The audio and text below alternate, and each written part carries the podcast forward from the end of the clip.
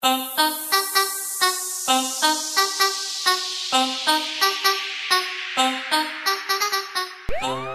a todos radio oyentes Afrikius, el podcast de recomendaciones fuera de onda. Yo soy Helen Perdomo, encargada de la sección Random Vintage.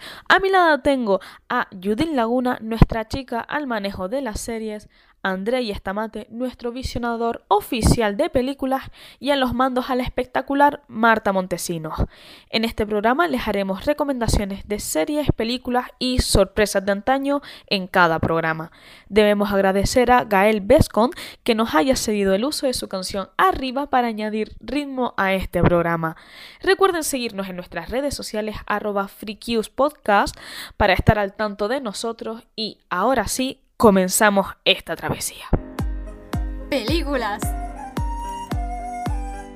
Gracias por tu introducción, Helen. Lo primero de todo, muy buenas a todos y todas las frikis que nos estáis acompañando y aquí habéis decidido tomaros media horita para escucharnos. En esta primera entrega cinéfila hablaremos de una de esas increíbles películas que te dejan alucinado la primera vez que la ves y con muchísimas ganas de volver a verla en el futuro. Vamos a intentar desmenuzar la siguiente película para dejaros con ganas de verla y si ya la habéis visto, pues que la podáis rever con otros ojos, con otra mirada y otro criterio. Estamos hablando de Scott Pilgrim contra el mundo. Esta es la apreciada vida de Scott Pilgrim. Scott, si tu vida tuviera cara, le pegaría un puñetazo. Sí. ¿Cómo? ¿Qué? Es un rockero. ¡Oh, Dios! Un gandul. Y un amante. ¿Está Scott? ¿Sabes qué? Acaba de irse. ¿En serio? Sí. Ahora una chica misteriosa ¿Conoces a una tía con el pelo así? Sí, es Ramona Flowers. Me han dicho que hoy iba a estar aquí. le convertirá Así que esto es una cita, ¿He ¿eh? dicho cita? Lengua mala. Lengua. en un luchador. ¡Señor Pilgrim!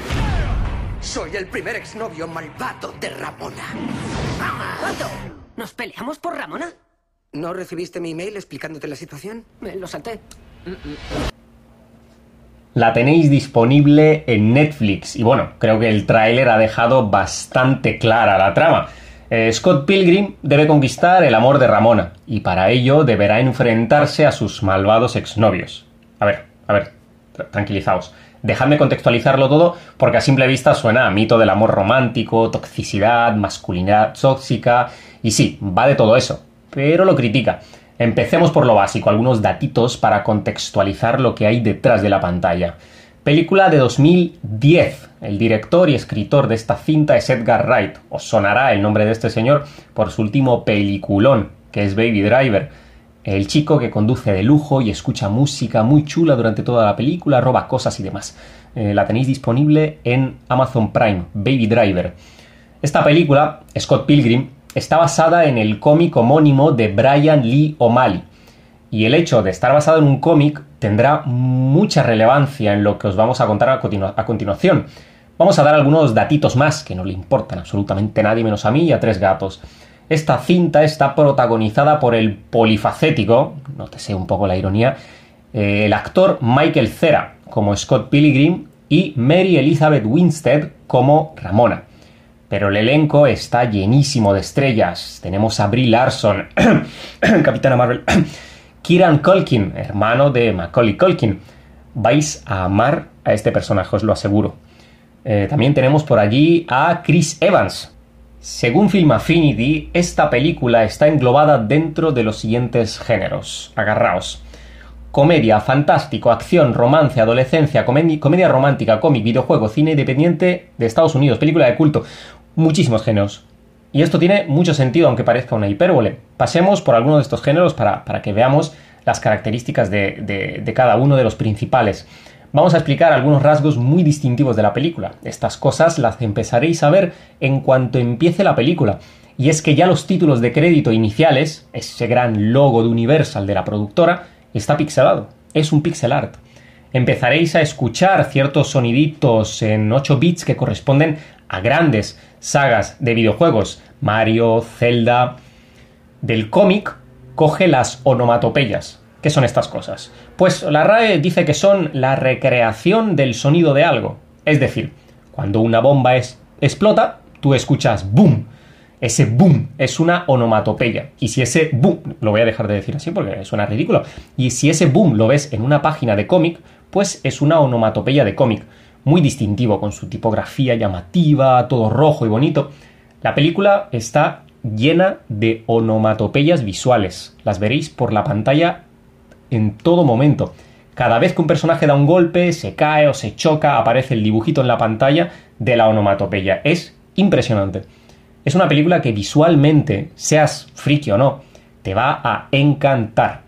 Es ciencia audiovisual pura y dura, la composición de planos llena de elementos, el, sonido de 8 bits, los diálogos hilarantes y el ritmo trepidante que tiene la película va a hacer que disfrutes cada minuto de la película como un niño. Niño. Pasemos ahora al análisis un poco más profundo, sin entrar en spoilers y arruinaros la película, claro, de, de, del, del meollo de la película. Scott Pilgrim se tiene que enfrentar a los siete exnovios malvados de Ramona. Cada exnovio de Ramona representa, en mayor o menor medida, facetas de la masculinidad tóxica. Algunos son resentidos, otros celosos, también hay maltratadores y sociópatas. Estos hombres han pasado por la vida de Ramona destrozándolo todo a su paso, y finalmente uno a uno se irán reencontrando con Ramona y Scott para que Scott, en alguna que otra ocasión Ramona, los venzan. La película sigue un modelo de amor romántico casi implícito en el guion, ya que está escrito por hombres, pero consigue tratar el tema de una manera muy inteligente. Y esto es debido a que Scott no solamente se enfrentará a los, a los exnovios de Ramona, en ese combate también luchará contra sus propias inseguridades, porque Scott, Scott Pilgrim, no es ningún héroe, no es el salvador, no es el guardián de Ramona, Scott es un pringao, lleno de inseguridades, dependiente y en muchos momentos tóxico, que lo único que busca es alguien con quien compartir. Ramona no necesita ningún héroe porque Ramona sabe defenderse solita y esto es de manera literal. Ramona pelea y es hostia. El pasado nos persigue. Un personaje en algún punto de la película dice no dejes que tu pasado arruine tu futuro. Scott Pilgrim contra el mundo es un llamado a la sanación de heridas del pasado para poder andar tranquilamente por el presente y visualizar el futuro que queremos. Hay muchos factores que intervienen en el proceso. La clase, Ramona es de clase obrera aparentemente, y Scott toca en un grupo de punk y vive en una chabola. Y sobre todo, otro factor importante es la inteligencia emocional. Scott Pilgrim se tendrá que enfrentar casi de manera literal contra aquello que le causa temor de sí mismo. Vais a flipar con cómo se representan este tipo de emociones, este tipo de miedos en la película. Podemos ponerlo de otra manera. Para prosperar en la vida sin dejar cadáveres por el camino, asegúrate de que todo lo que vayas a mostrar al exterior de ti mismo no sea una bomba de relojería. De este modo no te convertirás en un malvado exnovio con superpoderes veganos. Sí, si veis la película, esto va a tener mucho sentido. Y para finalizar, recordaros que tenéis la película en Netflix. Esto lo he dicho ya cinco o seis veces, me estoy cansando hasta yo. Y para los y las que no tengan Netflix, pues os recomendamos alguna que otra película de las otras plataformas, de las otras grandes plataformas, como pueden ser Amazon Prime y HBO. Si tenéis Amazon Prime Video, podéis ver Baby Driver, anteriormente mencionada, del mismo director, muy chula. Y si tenéis HBO, pues podéis disfrutar eh, de The Wire, que no tiene nada que ver con este tema, pero es la mejor serie de la historia de, de la televisión. Doy paso a mi compañera que os hablará de series. Que no paren las cosas frikis, por favor. Series. Muchas gracias, Andrei. Yo les vengo a hablar de la que puede ser considerada la serie del momento, Veneno. Veneno es una serie española creada por Javier Calvo y Javier Ambrosi, conocido popularmente como Los Javi, que se estrenó en marzo de este mismo año, pero, debido a la situación en la que nos encontramos, no sería hasta el pasado mes de octubre cuando todos los capítulos saldrían a la luz, ya que se interrumpió la grabación de esta serie. En esta se narra la vida de un personaje muy conocido y polémico de la historia de nuestro país, Cristina, la veneno. En la serie, diferentes actrices interpretan a este personaje, diferenciando tres etapas. Su transición, interpretada por Jedes Sánchez, su etapa más conocida y polémica, interpretada por Daniela Santiago, y su etapa tras la cárcel, interpretada por Isabel Torres, donde podemos ver a una Veneno mucho más derrotada. Estas actrices ganaron el pasado 28 de octubre el premio Ondas a Mejor Intérprete Femenina. La serie está basada en las memorias de la vedette, escritas por la periodista Valeria Vegas. La serie comienza con esta mujer trans siendo aún alumna de la Universidad de Valencia. Ella, fan absoluta de la veneno, decide ir en su búsqueda tras ver una entrevista y localizar su ubicación. Tras poder contactar con ella, la propia vedette le pregunta cuándo dará ella el paso, animándola así a comenzar su propia transición. Esto fue el comienzo de una bonita amistad, donde Valeria se anima y entrega un trabajo, logrando captar el interés de su profesora que le invita a escribir un libro sobre ella. Como aspecto positivo de la serie, me gustaría resaltar el hecho de que los creadores han decidido contratar a actrices transexuales para representar el papel protagonista, ya que, al fin y al cabo, la veneno era una mujer trans y, si se quiere realmente denunciar lo que sufren las personas trans en la sociedad, no correspondía a una mujer cis hacerlo, pues desde su punto de vista ella no ha sufrido esta discriminación. Otro punto positivo de la serie es el hecho de que muestra el aspecto negativo de la fama. Siempre que se piensa en salir en televisión lo asociamos a dinero o reconocimiento, sin embargo, no todo es como parece, y esta serie te muestra cómo una persona comienza a necesitar esa fama para sentirse querida, sin importarle qué deba hacer para conseguirla. El principal aspecto negativo es que la serie, a pesar de ser considerada un drama, toca estos temas de una forma dulce. Por ejemplo, en algunos momentos cuando narran la vida de las prostitutas del Parque del Oeste, nos da la impresión de que se lo pasaban bastante bien, lo que no nos consigue mostrar una imagen grotesca de lo que realmente es.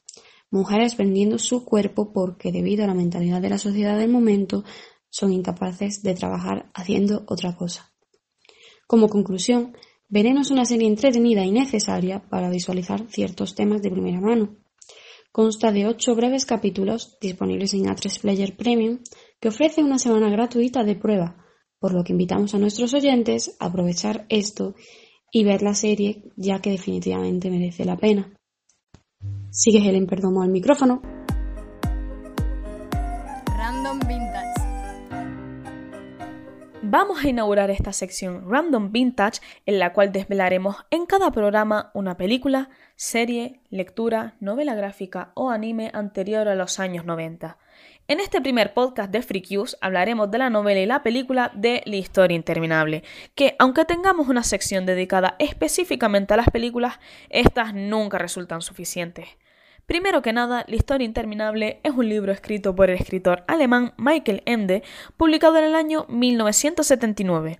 Esta novela va sobre Bastian, un niño solitario al que le hacen bullying en el colegio y cuando va a huir de los matones, entra en una librería donde le encuentra su situación al librero. Este va en búsqueda de un libro que le pueda ayudar en su situación y el niño encuentra la historia interminable, el cual coge y empieza a leer compulsivamente.